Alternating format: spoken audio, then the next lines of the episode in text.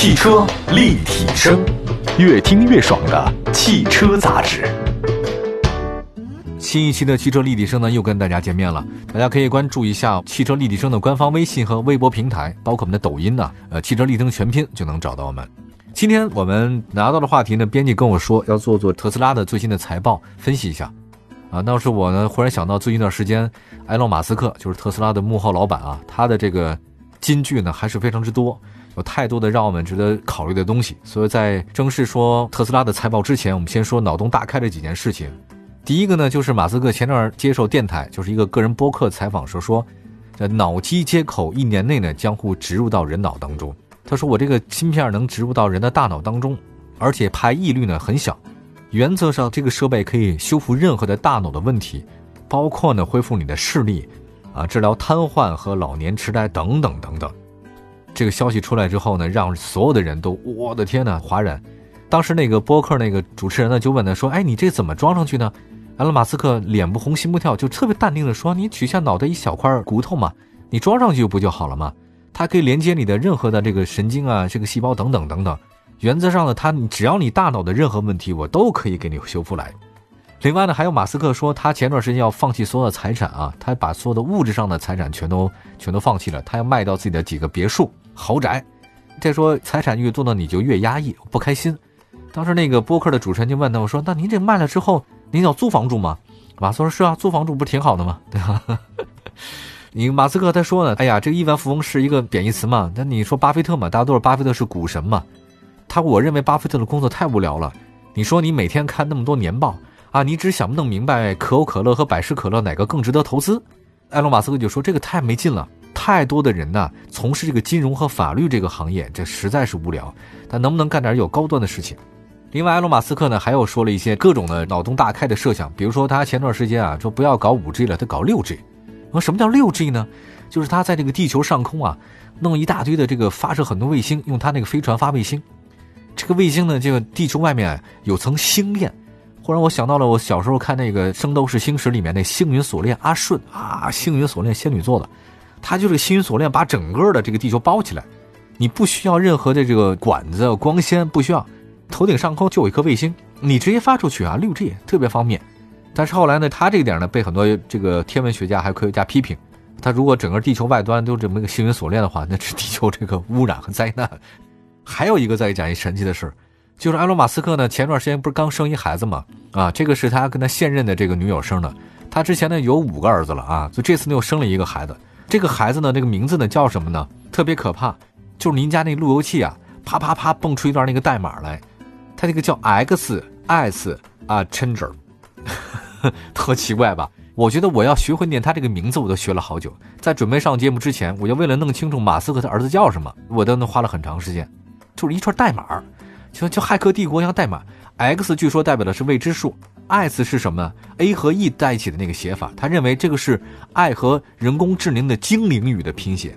最后呢，S S 啊，甚至十二是什么意思呢？就是说这是一个最爱的一个侦察机的一个前身，叫 A 十二战斗机的一个代码的编号。我念到这儿，我都不知道我在自己说什么了。感谢他的这个解释，但是看了之后呢，我依然更迷惑了。好吧，我们讲这么多呢，事情是什么呢？我就说这是一个很让人不知道怎么理解的一个人。但是你知道，我真实想法是，感谢世界上有一些人，他们做的事情你也不是很明白，但的的确确推动这个社会往前带领和引领的，完全不一样的就是这些人。当年牛顿的第一定律，也没多少人能懂啊。爱因斯坦的相对论很少有人能明白。哥白尼说那日心说的时候，有几个人能懂？但但确确实实，这些人引领了世界是往前走的。麦哲伦环球航行的时候，多少人说他是疯子？他们在划时代的过程当中啊，永远不知道他们在讲些什么。但事实证明了，真的是你现在不懂，但未来可能会明白。我我觉得是不是马斯克属于这种人呢？也许吧。所以正是他弄了一个特斯拉。好，我们来接下来说一下特斯拉的第一季度财报了。来看一下北京时间二零二零年四月三十号，特斯拉公布第一季度的财报。尽管特斯拉面临停产、需求可能中断及何时恢复正常的问题，你为什么要这么讲呢？因为上海工厂是特斯拉的一个工厂啊，它有很多工厂在美国。美国那边还在停产，所以这个是有问题的。但是目前特斯拉股价呢仍然是大幅上涨，并且呢在第一季度交付了将近十点三万辆电动汽车，并向客户交付了八万多辆啊。财报的话呢非常喜人呐。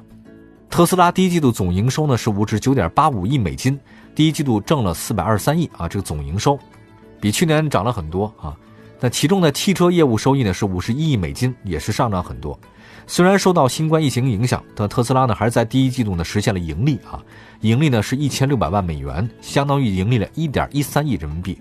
那相比去年它亏损七亿多美金的话呢，这个次呢真的是挣了钱了，还是已经很不容易了。这个已经是特斯拉第五个盈利的季度，同时是连续第三个盈利的季度。特斯拉能挣钱了，各位，这是很厉害的一件事情。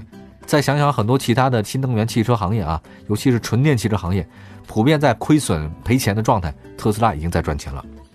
另外呢，也看看 Model Y 吧，特斯拉第一组交付的八万多辆车里面，同比增长了百分之四十，其中 Model 3和 Model Y 的贡献量最大，两者交付了七点六二万辆。目前 Model Y 已经在今年一月份小批量生产，三月份呢已经向美国用户来交付使用。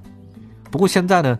官方没有透露到 Model Y 的这个销量数据啊，只是说 Model Y 呢在第一个季度实现了正毛利率，这个也是历史上首次有产品在特斯拉的这个状态当中啊，第一季度实现盈利的。以前啊，它是卖什么车赔什么车，现在居然推出一一款车型，第一个季度刚推出来就挣钱了，很有趣哈。刚才说到了，在上海，其实上是特斯拉的一个大型工厂、超级工厂，但实际上呢，它那个 Model Y 呢，并不是在咱们这生产的啊，它在美国加州弗里蒙特市生产的。那 Model 3呢是在咱们上海生产的，那受到影响，那加州那个工厂停产啊。但是那个特斯拉的那个首席的财务官也说了，目前订单积压数量有史以来最高的水平，不是说它不生产，也不是说没有订单，是因为它现在停产。那么目前特斯拉第一季度的现金流是很低的，只有负八点九五亿美金，啊，这就是说它这个现金流没有了，但是它有现金储备啊，还是可以的。特斯拉的其实我觉得从诞生开始起啊。它其实就伴随着各种各样的危机。我在看那个硅谷钢铁侠那个中信出的这本书的时候，当时就给我印象最深的是什么？就是特斯拉这个企业，还包括马斯克这个人，他随时随地呢就是游走在崩溃的边缘。当时他说他那个企业啊，真的就差两天完蛋，就没有钱了，就完了。埃隆·马斯克呢，那个时候他真的是四处筹钱啊，找人呐，然后痛苦万分啊。哎，他居然就这么挺过来了。那个时候他的飞船啊，SpaceX 一直在飞。也没有美国政府的订单，就是在干烧钱啊！你说自己没事造个火箭往上飞，你这个谁能做到？那边那个汽车的话呢，一直在赔着底儿掉，精神压力，我觉得任何一件事情都能让我们普通人崩溃。他居然扛过来了，火箭上天了，有订单了，NASA 给订单了，特斯拉呢是全世界都开展了，都有了，工厂也都有了，还能挣钱了，这个不是一般人能做到的一件事情。最早出生在南非的一小伙子，居然现在在美国做出这样的一个成就来。很厉害哈，确实不是一般人。你知道，有时候领导批评我两句，我有时候心情都不好呢，不一样。好吧，待会儿呢再说说这个特斯拉的其他一些情况啊。国产特斯拉可能会降价啊，马上回来。汽车立体声，关注你的汽车生活，您的爱车情报站，会新车，私车定制，会买车，会客厅大驾光临，庖丁解车，精准分析，会拆车大师来帮您，会用车，自驾上路，会玩车。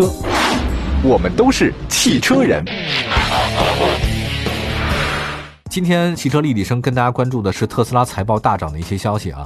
刚才也说到了 Model 三还有 Model Y 的一些事情，还有 Model S。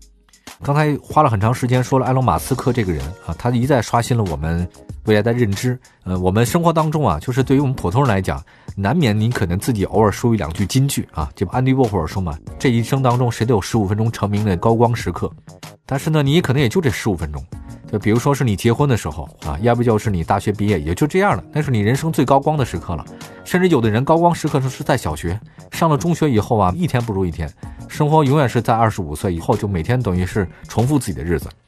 但是埃隆·马斯克或者其他一些，他们好的人生一生都在高光时刻，没事动不动的话就给你来两句金句啊，比如说像马云嘛，典型如此啊，失败那么多回，他现在说什么都是经典。马斯克也是。你造了个火箭，弄了一个特斯拉就够了吧？可是偏偏这个人他经常给你来一些金句，又搞了这么多奇奇怪怪，让你永远不知道他在想些什么的一个状态。这才是改变社会的人啊！我只能这么理解了，对吧？来看一下这个上海工厂，上海目前超级工厂的 Model 3年产量呢，大概一年也就二十万辆。第一季度上海超级工厂呢只生产 Model 3的标准续航版，未来可能有长驱版和高性能版。未来的 Model Y 会在上海生产啊，据我所知还在建这个生产线。那么未来，据我们所了解，特斯拉将从 Model S、Model X 转向更便宜的 Model 3和 Model Y 的车型，降低它的售价，有可能会享受到国家补贴。那么四月二十三号，财政部不是也发了一个那个通知，售价三十万以上的电动车不受国家的一个补贴保护了。那如果特斯拉呢想受到这个补贴，必须将整车降到三十万之内。这个我们之前说过一期节目，特斯拉为什么还要再涨价？这个当然不是说它中国的元素，是它全世界一盘棋的元素，它不会特别为中国导致降价这个事儿，倒是不会的。未来会不会有可能？那么如今特斯拉呢，在全世界有四大工厂，加州那个弗里蒙特工厂，第二个呢，在美国内华达州有一个工厂 Giga Factory，纽约有一个工厂，上海有工厂。除了上海工厂呢，在二月份短暂停工一周后复产的，其他工厂都因为在美国的话停产了。特斯拉的那个现在他那个首席财务官呢叫科克霍恩，在电话会议中说呢，说这个疫情会影响，但是呢很快就该恢复了。明年，也就是说二零二一年，特斯拉的年产量将会达到一百万辆啊，这个确实是还是很厉害的。嗯，虽然国内的新能源汽车行业啊一片哀嚎低迷状态，啊，但是呢这个特斯拉呢却一直是节节的升高。我们在想，为什么它会卖的这么火？是不是我们的电池做的不够好呢？还是说我们的理念做的不够好呢？还是说我们的这个成本不够低呢？我觉得其实都不是，原因是非常多样化的。就是我们一直在想说，为什么划时代的这些物品，就是引领现在我们生活当中的这些，包括电、包括电脑、包括汽车，都不是我们最早开始发明的。这是为什么呢？我们东方和西方之间的到底差别在哪里呢？我们东方和西方的文明是不一样的。就我们引领了很多年，为什么在最近的这一两两三百年当中啊，好像划时代的东西都不是我们生产出来的？我们老想着新能源车呢能弯道超车，最早有些很多专家一直在讲，我们在这个内燃机上哈，这个燃油机发动机上不行了，这个汽车那发动机不是我们搞出来的，变速箱我们也很难搞，我们买吧，那花了很多钱，那好有电来了，电来了以后呢，我们说这个弯道超车好，可事实证明呢，现在全世界卖的最好的新能源车型依然不是我们。而划时代的那些车型也不是我们做出来的，我们在想是我们的创新能力不够吗？还是说我们已经习惯了在模仿别人？我觉得这个是我们思考这个问题。我只说在汽车领域，没有说在别的领域当中啊。好吧，我们也希望吧，国内有很多越来越多的有识之士啊，那些有想法的人，能改变世界的人，能多出现几个。这个我劝天公重抖擞，不拘一格降人才啊。当然人才是有很多的，希望这样的人才能够越来越多，让我们的生活变得越来越好。呃，我也不清楚未来这埃隆·马斯克会有怎样的一个情况，他有可能会破产，也有可能他没有等到他上火星就完了，也有可能他的 SpaceX 他那个龙飞船各种各样的也都会完，都有可能。但是毋庸置疑，他已经在这个世界上，在这我们的人类的生活史上留下了浓墨重彩的一笔，已经留下来了，这个是毋庸置疑的。好吧，感谢大家收听我们今天的汽车立体声啊，祝福所有的朋友们，你们都能成为自己想成为那样的人。感谢大家收听，我们下次节目再见，朋友们，拜拜。